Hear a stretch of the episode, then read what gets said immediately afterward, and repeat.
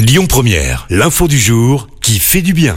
Et pour finir la semaine, je vous parle d'une mignonnerie et pour ça on va dans la capitale avec une scène à peine croyable. Ça remonte à vendredi dernier.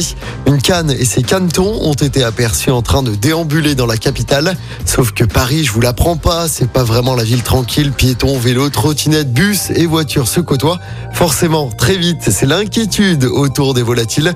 Mais c'était sans compter sur la bienveillance d'une dame qui a tout simplement décidé d'escorter la canne et ses canetons Direction les jardins du Luxembourg. On la voit les aider à traverser la route, les bras écartés comme pour les sorties scolaires et demander son chemin, un moment super mignon.